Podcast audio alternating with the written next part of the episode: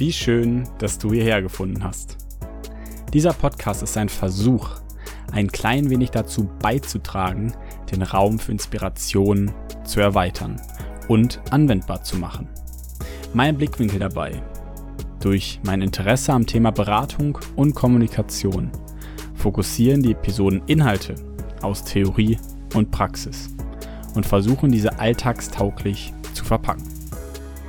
Sollte dies funktionieren und du hier Inspiration finden, dann hast du das Motto dieses Podcasts gelebt und damit meinen Herzenswunsch erfüllt. Ich wünsche dir ganz viel Freude und Erfolg dabei. Und jetzt viel Spaß mit der Episode.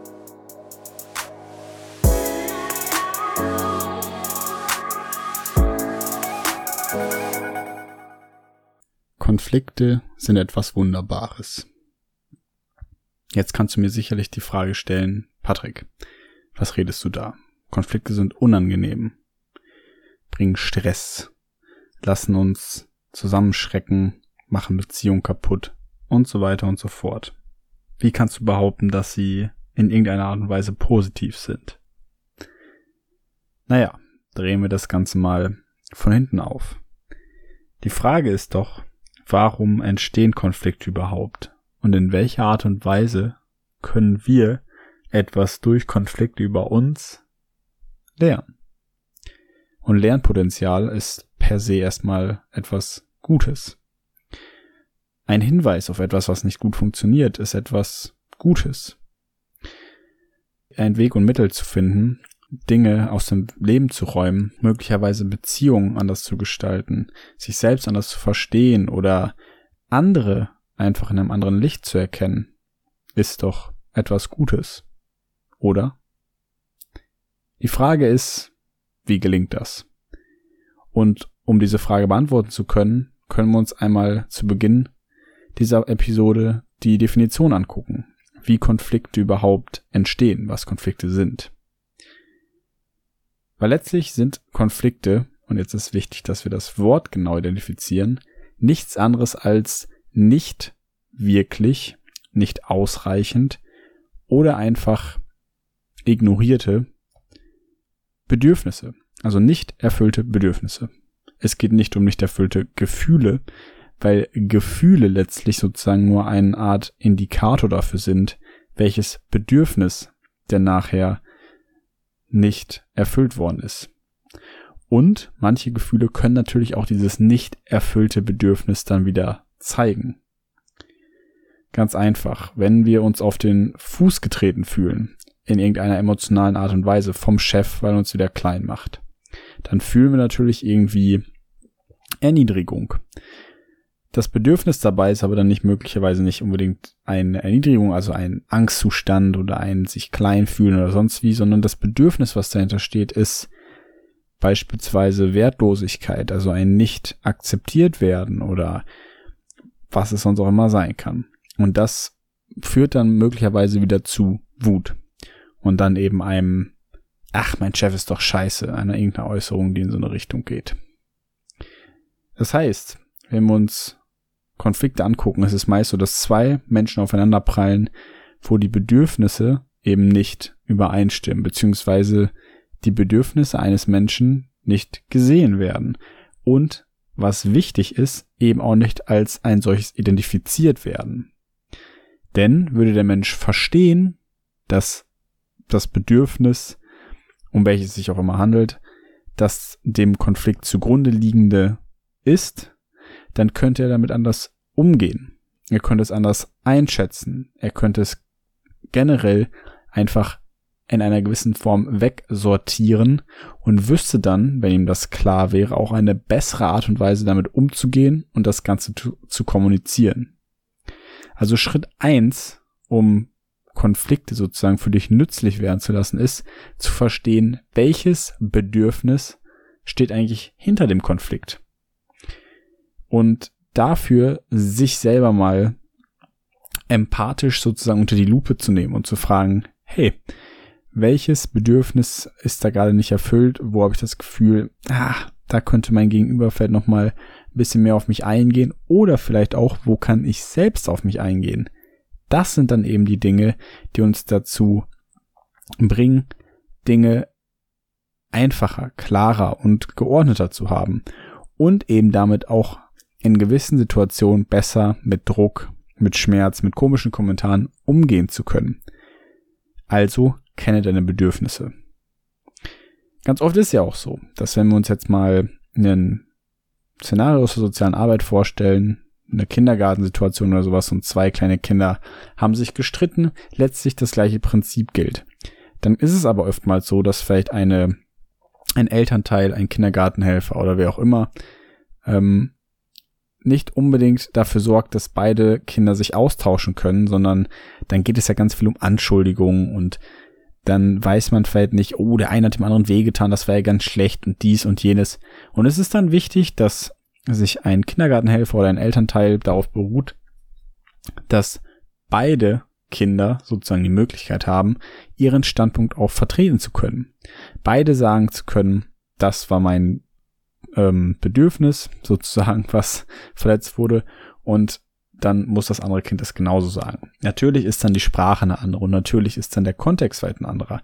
Aber generell ist es dann so, ja, der hat das und das weggenommen und der andere wollte das dann nicht und bam, Clinch oder sonst wie. Aber einfach die Person sich zur Brust zu nehmen und zu sagen, pass auf, wo genau liegt dein Bedürfnis, was genau wurde beschädigt, was genau wurde angegriffen, was genau hat dich dazu gewogen, bewogen, diese Handlung fortzuführen Meist ist es ein Bedürfnis, was zu einem Gefühl führt, was zu einer Handlung führt. Und da genau hinzugucken, kann in jedem Beispiel, in jedem Kontext hilfreich sein. Die Sache ist die, dass Konflikte immer in Stufen sich weiterentwickeln. Und an gewissen Punkten kann man einen Konflikt nicht ohne wirklich professionelle Hilfe, professionelle Hilfe mehr in den Griff bekommen. Es ist dann so, dass viel manipuliert wird, viel hinterm Rücken passiert und es fast dazu kommt, dass Leute andere, ich sag mal, auf irgendeine Art und Weise diskreditieren, manipulieren und so weiter und so fort. Selbst andere Leute gegeneinander aufhetzen, ähm, Gruppenbildung und so weiter und so fort. Ganz, ganz schwere Fälle, die da entstehen können. Gerade in Firmen unter Kollegen relativ bekannt.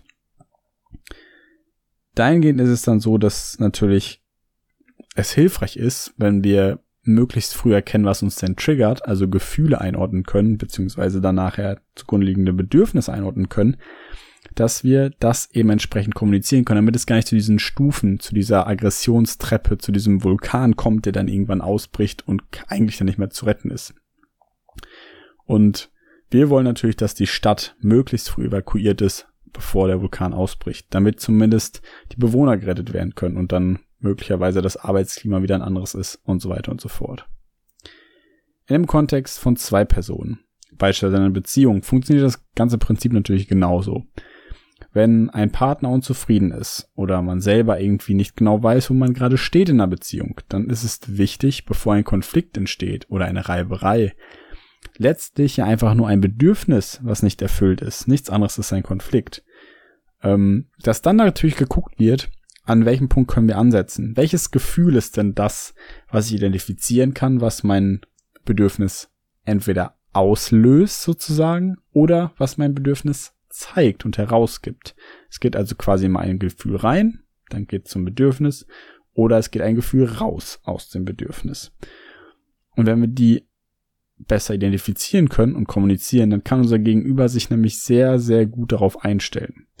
Wichtig ist, dass wir diese ganze Gefühlsebene, Bedürfnisebene für mich, für dich, für den Partner, für uns ganz, ganz klar machen. So klar, dass es jeder im Raum versteht. Und dass natürlich auch du es für dich verstehst. Es kann helfen, sich Zeit dafür zu nehmen, mal genau zu erforschen, welches Gefühl ist da gerade eigentlich am Start, welches Bedürfnis ist da gerade am Start, sich damit auseinanderzusetzen, vielleicht mal zu gucken, wie kann ich das überhaupt in Worte fassen, weil Worte natürlich eine gewisse Ordnung bringen wenn wir denn Dinge benennen können. Also, wir versuchen zu erforschen, zu erhellen, was da in uns vorgeht. Wenn wir das machen, das ist manchmal natürlich leichter mit einer professionellen Anleitung, aber ein gewisser Schritt kann eben auch alleine vollzogen werden. Dann kommen wir an einen Punkt, wo wir eine bessere Sensibilität für diese ganzen Umstände, diese ganzen Gefühle bekommen und viel besser verstehen können, ähm, genau was in einem vorgeht. und das natürlich auch besser kommunizieren können.